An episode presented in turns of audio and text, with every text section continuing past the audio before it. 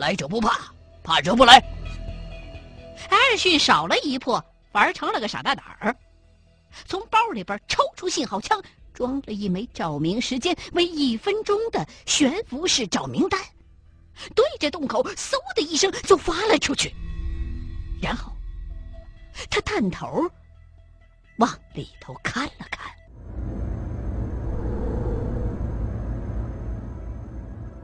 什么都没有，我先进。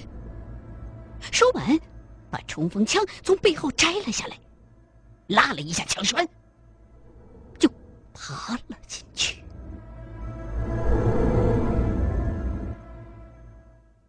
咱们别全进去。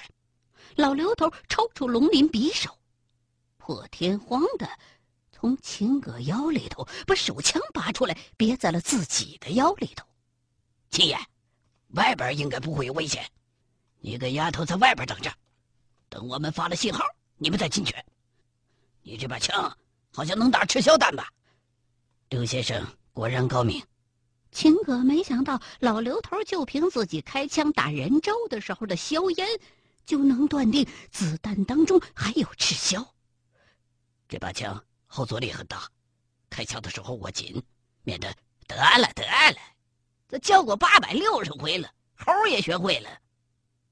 说着，老刘头蹲下身子，开始进洞。对了，如果我喊封洞的话，你们赶紧就把这洞给封上。刘叔叔，一听见这句话，刘丹又不放心了。我们不会堵住洞口的，死也要死在一起。傻丫头，你当我是向我开炮的王成啊？我是怕那东西跑出来。老刘头这个郁闷呢。虽说自己也没什么把握，但也不想还没动手呢，就听到这种丧气话。刘先生，你快过来看看。艾尔逊这时候已经出了洞口，正用手电照着洞口正对面地上的一团黑乎乎的东西。啥玩意儿？老刘头快爬了两把，出了洞口，来到了艾尔逊的跟前，用手电这么一照，差点又约出来。只见半个人。趴在洞口的正对面，下半身基本上是完好的，可上身却呈爆炸型喷向洞口，从腰以上的部分开始，皮肤。通通都变成了一条一挂的，仿佛他的身体内部有一枚向上爆炸的炸弹被引爆了。上半身基本上已经被炸成碎片全都喷出去了。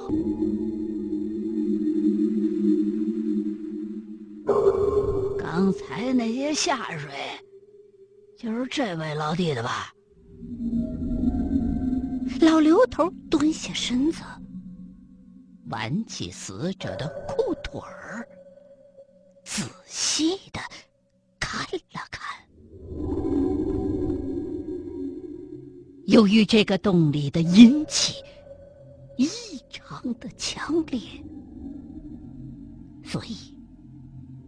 虽然气温并没有低到能够冷藏的地步，但是这半个人残留下来的腿部并没有腐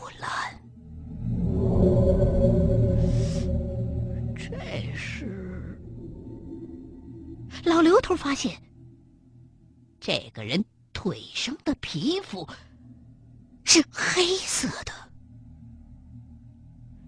用手指头按上去，还有弹性，仿佛是刚刚死的一样。漆黑漆黑的颜色表明，这个人很可能死于剧毒。上身的爆炸很可能是死后发生的事儿。快看周围！艾尔逊并没有在意这个死者，而是一直在四处观察着。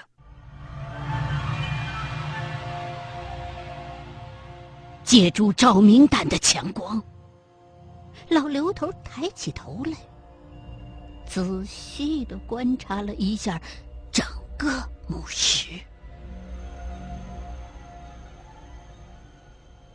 这个墓室大概有二十多平方米，至少有十米高，几个位置。并不规则的大柱子，在墓室当中三三两两的伫立着，每个柱子底下都有一个好像水缸一样的东西，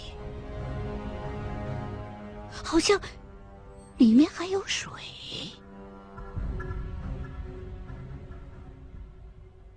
在墓室的中间，摆放着一口人形的埃及棺材。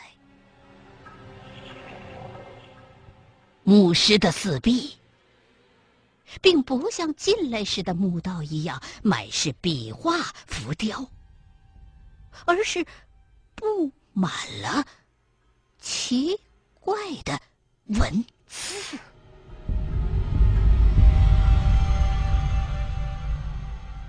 虽说老刘头不懂古埃及文，但是凭借刚才的记忆，不难看出这些文字或者说符号跟墓道墙壁上的明显不同，更像是咒语或者。什么其他的经文？最奇怪的，就是在大概离地一米高的位置，有一圈大概三十厘米宽的突出的平台儿。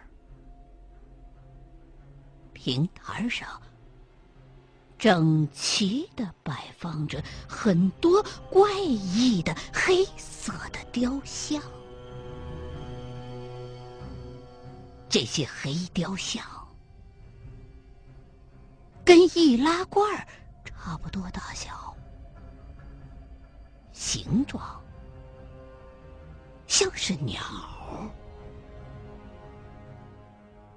围着墓石。整整的摆了一圈儿，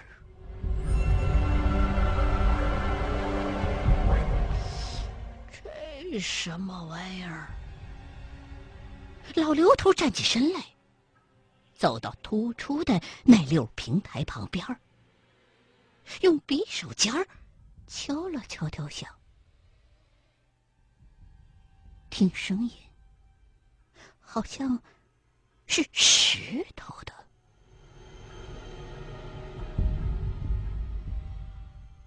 进来吧。艾尔逊看了看，似乎没有什么危险，干脆就把刘丹和秦葛也喊进了洞。四个人在一块儿，怎么说也比分开安全。刘丹进洞之后，一看是这样的场景，也干哕了一阵之后。很快，就凭借着地上那具尸体裤子口袋里的一些东西，断定这半具尸体就是和孙婷一块出发的罗德盖姆博士。他们到底遇到了什么？为什么罗德死的这么凄惨？他们还能有时间，还能有心情，把爆破洞封闭的这么好？丫头，你先别着急，这个老弟啊是中毒死的，他是先被毒死之后又被炸碎的。刘先生，你认为这会是什么东西弄的？看完尸体之后，秦格也感觉有点不大自然。按照咱们刚才的分析，小蛇如果是在人体内孵化，最多是从脑袋上钻个洞出去。可是，现在这个尸体怎么会被弄成这个样子？我也纳闷啊。老刘头双手叉腰，皱着眉。按道理说，那长虫蛋在人身上怎么说也得附上一阵子，而且这人要是死了，那东西也就死了呀。如果这个人跟孙少爷是一块儿的，那不可能他都这样了，孙少爷还能活着回开罗呀？就在这个时候。大伙忽然听见墓室当中传来“砰”的一声，好像是自行车爆胎一样。接着就是“”，好像是什么东西掉到地上了。怎么回事？这老刘头正在思考问题呢，这两声响差点把苦胆吓破了。在旁人听来，可能没什么大不了的。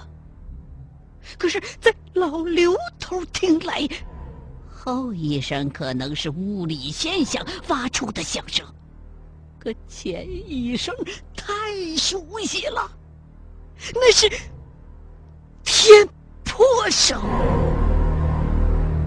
稍微懂一点茅山术的人都能听出来，那根本就不是人为能弄出来的动静。那是某种力量场被破坏的声音。制服某些妖怪的时候，可以听到天破声，声音非常的大，通常是震耳欲聋。但是，如果凭空听到这种声音，而且声音不是很大的话，就很可能是。某种机关被触发的征兆。刘叔叔，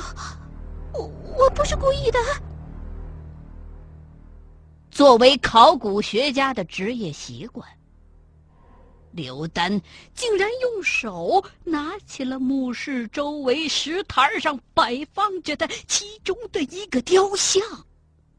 听到天破声之后，吓得一松手，这雕像啊，又掉在了地上。你，哎，丫头我你，老刘头气的都快忘了自个儿姓什么了，就少吩咐了一句“什么都别动”，这篓子就又捅出来了。这帮什么考古学家怎么见了什么都新鲜呢？这时候，照明弹。忽然熄灭了，也不知道从哪儿传来一阵水的声音。日他娘的麻烦！骂了一句之后，老刘头出乎意料的把匕首塞给了秦葛儿，自己。打开了手枪的保险，轻易别出手，出手的话，最好先沾血。刘先生，眼前的一切简直太出乎秦哥的意料了。一向看不起手枪的老刘头，竟然自己把枪留下了。我告诉你。你这把枪啊，有大用，但是你不会用。你知道往哪儿打不？老刘头看了一眼秦哥，秦哥摇了摇头，俗话说：“打蛇打七寸。”活人有穴位，死尸也有。现在这个地方阴气太大了，龙鳞可能不好使了。但是这赤小子弹应该好管点用。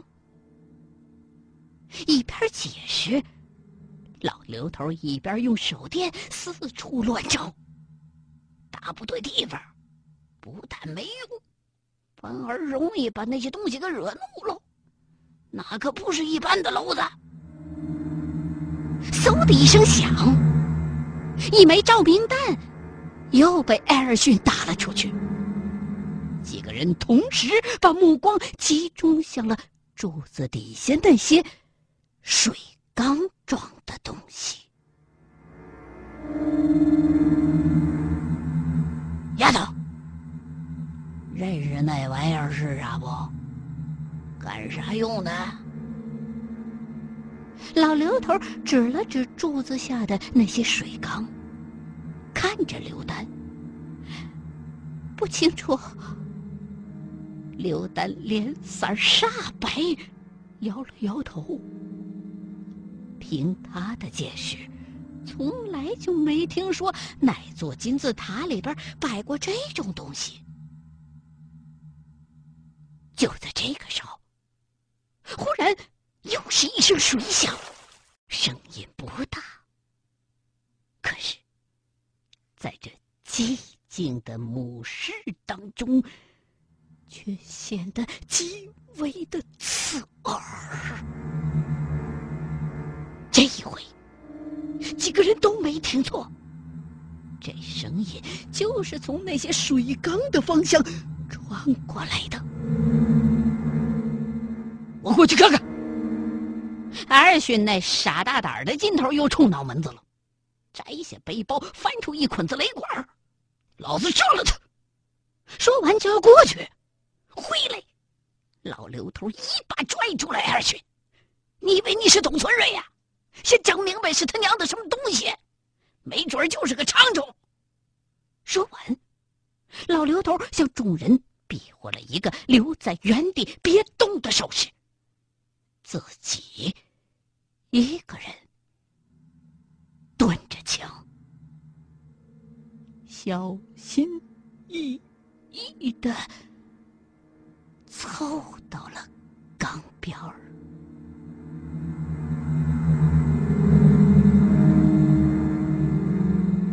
这个缸是有盖儿的，与其说是缸，不如说是个坛子。可口可比坛子口大太多了，形状。和古代的某种花瓶有点像，可是长宽比例更像是个缸。缸边的柱子上刻了一堆说字儿不像字儿，说话又不像话的东西。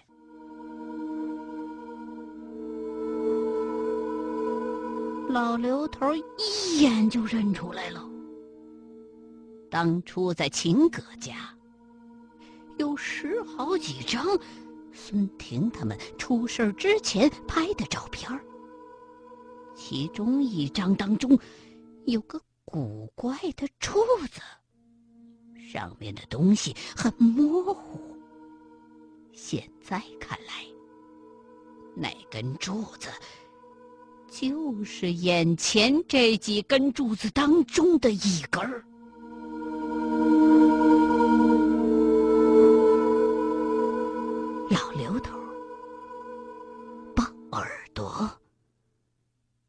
进柱子下的水缸，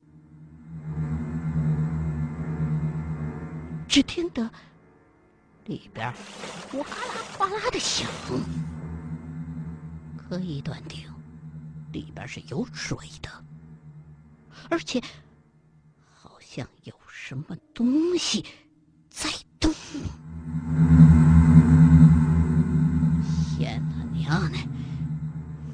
了你这个球的再说。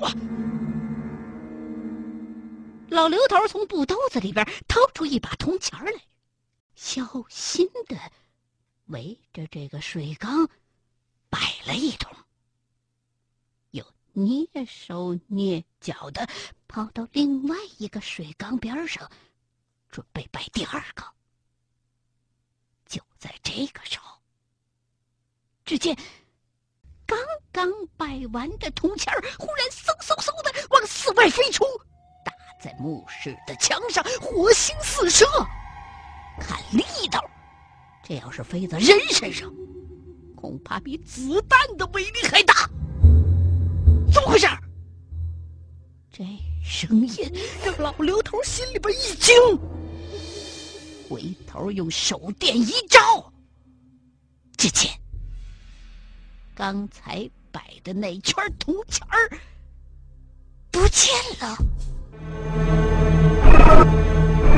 取而代之的是地面上一个个碗口大的坑。从脚感上判断，这墓室的地面应该是花岗岩材质的。就算是秦葛那把大口径的手枪打上去，也打不出这么大的坑来。